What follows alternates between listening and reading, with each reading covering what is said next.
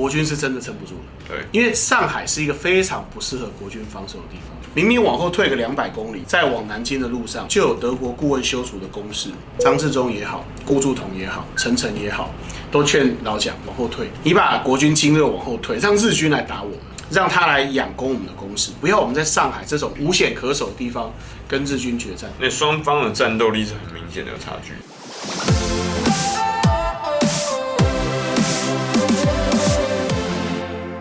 有多少人在里面？呃，理论上是八百了，但实际上应该有四百多人。四百一十四。对。那他为什么会号称八百？编制满员应该是八百。哎，不是，八百比较顺口。这个四行仓库旁边就是桥，桥后面就是租界。对。所以记者是会跑过桥去采访。记者采访的时候，谢晋元就说他们跟阵地共床的决心。那记者一定问啊，你们多少人？他说不是说我们有零有整，这样感觉上好像气势比较弱。对。而且他为了震慑敌军，就顺口说他们有八百人。后来女童军不是送国旗吗？林青霞，哎，杨惠敏。而且你有看过杨惠敏本人照片吗？没有，很美丽。你可以我相信她有一种强悍的美丽。他问谢晋元说：“你们有多少人？”然后希望可以给个名单，因为他想把名单带回去，在报上发表。这是公告勇士，勇士。那谢晋元就找人用原来的五二四团的名册，弄了一副八百人名单给他。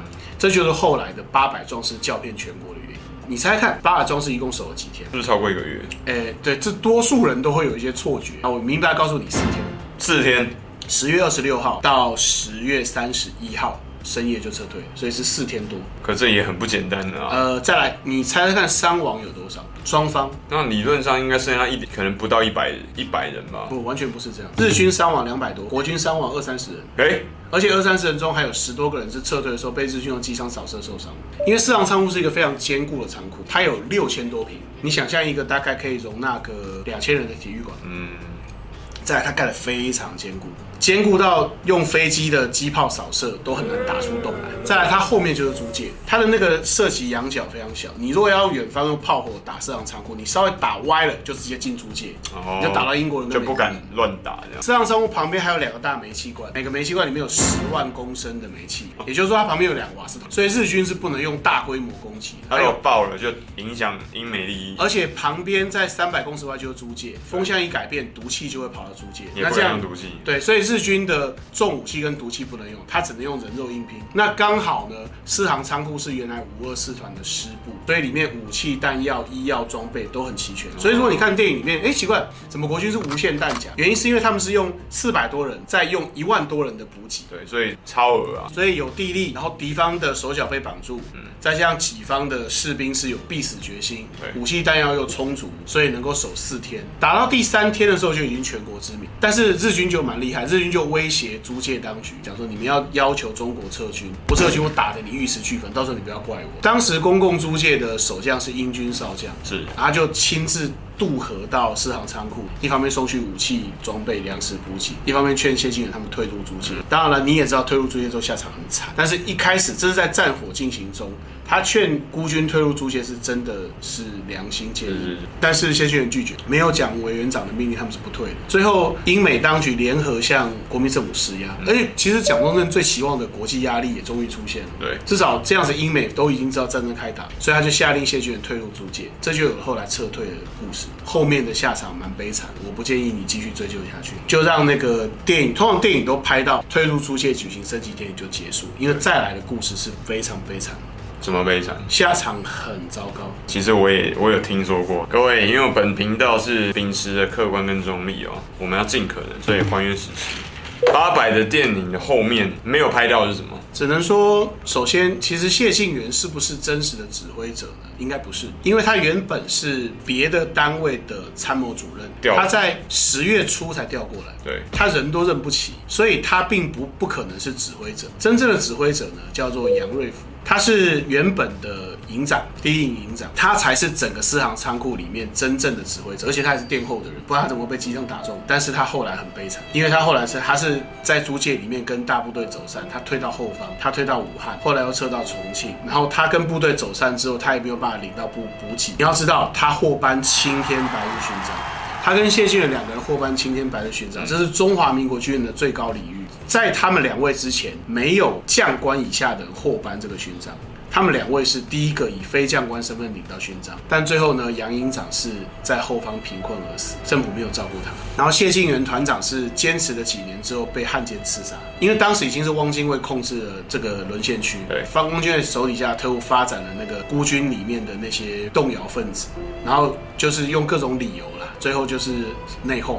谢晋元团长是被叛徒刺杀，然后最后把部队带出来的是叫做，我记得应该叫做上官志彪，他最后来台湾，住在南部，对，南部的眷村。对，他的儿子后来还有在那个八百壮士电影里面演出他爸爸的角色，但是晚年也并不富裕，为国家奉献牺牲的人没有得到好的照顾，也没有怎么，只能说没有善有善报，觉得很悲伤吧。所以这个故事我通常不喜欢讲完，就这个原因。呃，但是各位，这是血淋淋的事实啊。那我不知道天豪老师有知道我们粉丝有很多是大陆的吗？那大陆很多粉丝他们在下面有留言给我，他说他们有一些志愿者，大陆人叫做义工啊，叫做志愿者。嗯、那他们就是去找寻这种打过二战的国军哦，还不是共军哦，因为国军那个时候一定我们国军是主力嘛，然后就找寻他们。那这些人在很多时候过往的这些大事件，什么文革啊，然后三反五反啊等等之类的，但一路到现在。还硕果仅存的这些老的国军，找出他们，然后给予他们应该有的待遇跟平凡。虽然说这已经是亡羊补牢了。但是我是很感动，因为这件事情就如同李老师刚刚所提到的，我个人觉得我是非常敬佩国军的。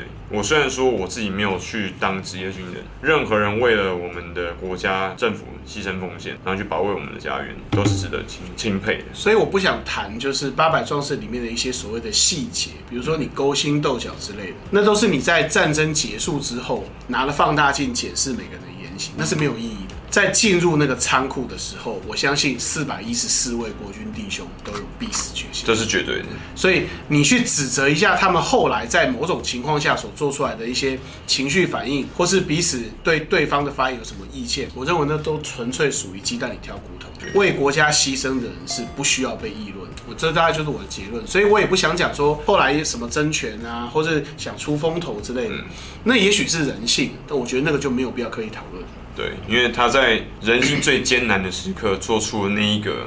最困难的决定跟选择，我们就应该要钦佩他，他就值得我们一辈子的尊重。牺牲在淞沪战场上的国军是当时中国军人的精锐了。如果他们当时不牺牲在上海，也许可以在几年之后在什么游击战里面给日军更大伤害。可是他们在上海牺牲，也确实换来了中华民国得以继续生存。因为如果没有迁都，没有搬迁上海的重工业的那些装备，中华民国可能撑不到美国参战。所以说，他们确实用他们的生命。交换了国家继续生存下去的机会，所以这些将士是在任何年代都应该被铭记的，这就是我的结论。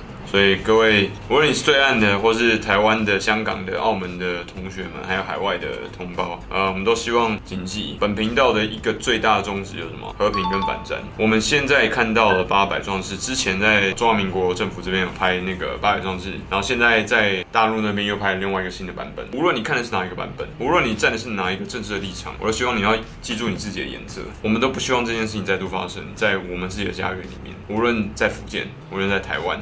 或者在上海，或者在任何地方，请注意这件事情。我补充一句话：看越多战争史，你就越明白，战争一旦开始就无法控制，也很难自己停止。对，它不是一个小孩子打架，它不是一个理性的事情。两国一旦开战，会有一大堆你想象不到那种鸟毛的事情，变数很，会使得战争会走向你无法控制的方向。对，到最后你一定会看到最不想看到的结果。所以最好的方法就是不要开始，无论如何都用谈判跟妥协的方式来至少折冲，而不要用战争，因为战争一旦开始，一定没有赢家。OK，请记住李天豪老师的结论。我一直很常邀请李天豪老师来节目的原因，就是因为他经常用我很少见到的史学家的角度来讨论这件事情，而不是像甚至连像自己本身或或者罗文老师在讨论的时候，我们都不可能避免一件事情，就是我们会用。第一个放大镜去看很多事实，第二个我们经常会忘记当下那个人的人性，人性是不应该要去过度检视的，因为人就是人，人一定是自利的。